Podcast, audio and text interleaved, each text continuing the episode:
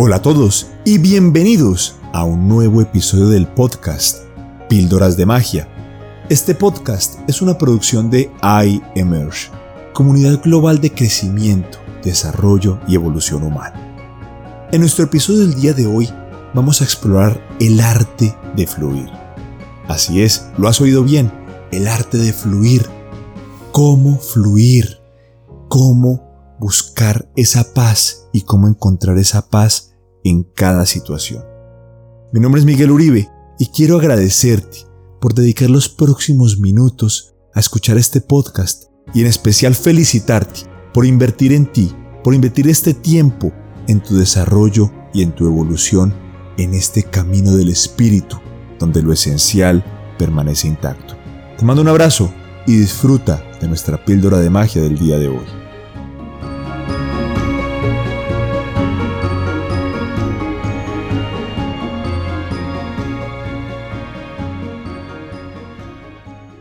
En nuestro episodio del día de hoy vamos a hablar de la importancia de fluir, así como lo has oído, la importancia de fluir.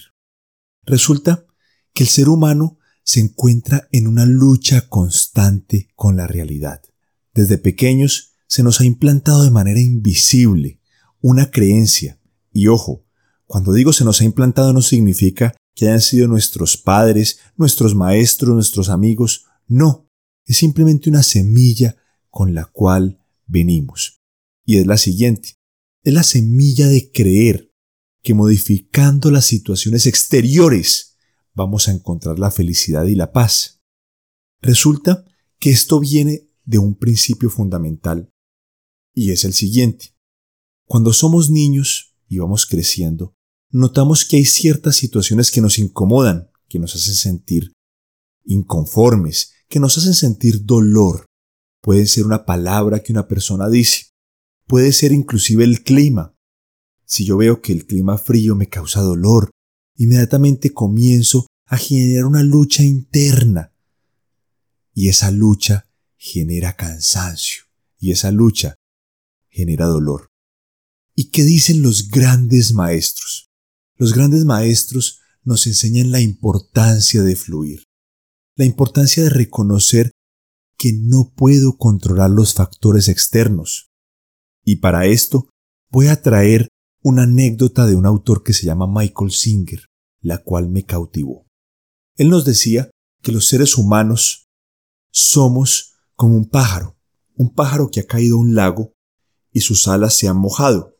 Por consecuencia, por tener esas alas mojadas, el pájaro no puede elevar vuelo.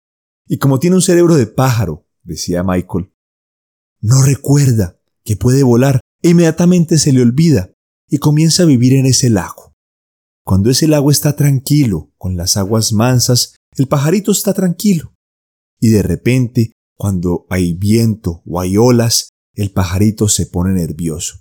Y lo que intenta todo el tiempo es controlar esas olas, controlar el viento. Suena ridículo, yo sé que esta anécdota suena ridícula, pero así nos pasa a los seres humanos. Estamos todo el tiempo intentando controlar las reacciones de los demás, intentando controlar los resultados de lo que hacemos, intentando controlar, controlar y controlar. Y lo más hermoso de este ejercicio es entender que no tenemos el control. Así como lo oyes, no tenemos el control. Lo único que podemos ligeramente moldear son nuestras reacciones sentimientos y pensamientos e inclusive muchas veces no podemos controlarlos. Es por esto que encontramos en el arte de fluir algo maravilloso. ¿Y cómo empezamos a fluir? ¿Cómo empezamos a explorar ese arte maravilloso del fluir? Bueno, vamos con tres ejercicios fundamentales. Ejercicio número uno, respirar y relajarse. Así como lo oyes, respirar y soltar, respirar y relajarte te va a permitir calmar tus centros, regresar y alinearte a tu centro de poder. Con respiraciones lentas empiezas a soltar, empiezas a relajarte. R y R, respirar y relajarte. Ese es el primer secreto. Vamos a detenernos de manera consciente en el momento en que sienta que dentro de mi interior se está desatando una tormenta, muchas veces por imaginación, ¿qué va a decir esta persona? ¿Cómo va a reaccionar mi pareja? ¿Qué pasa si? ¿Qué pasa si? ¿Qué pasa si obtengo esto? El clima está frío. ¡Ay, qué pereza! No controlamos el clima. No controlamos el clima. No controlo lo que el otro siente o piensa. Si mi pareja el día de hoy se levantó en un tono agresivo, no puedo controlarlo. Sin embargo, tengo ese impulso de querer controlarlo. El primer ejercicio es respirar y relajarse. Segundo ejercicio, entender que no tengo el control. No tengo el control de la situación. Por lo tanto, ¿para qué luchar? Ese es un mantra que a mí personalmente me sirve mucho. ¿Para qué luchar si no tengo el control? ¿Para qué desgastar mi energía si no tengo el control? Es más fácil invertir mi energía. Hay otro autor que me encanta que se llama Neville Goddard. Y Neville Goddard nos dice que debemos invertir tres elementos.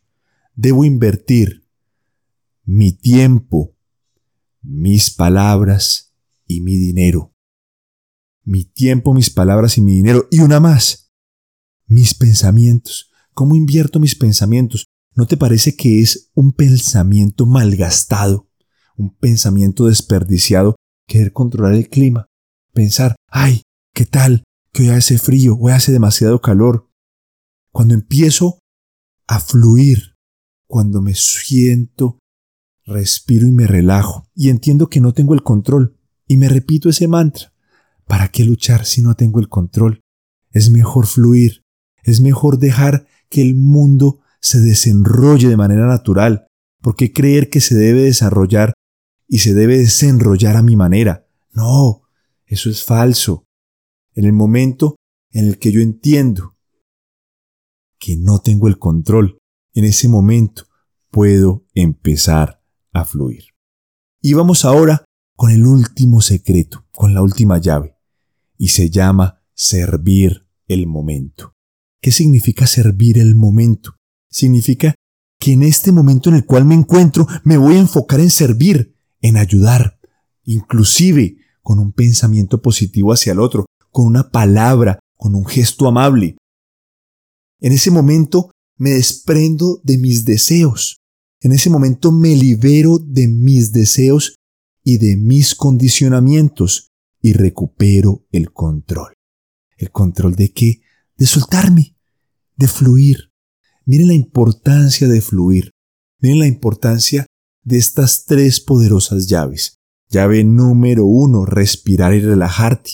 En el momento cuando se empieza esa incomodidad en tu interior, que es, hay conciencia de que hay una incomodidad, estás con rabia, preocupación, angustia, dolor, respirar y relajarte.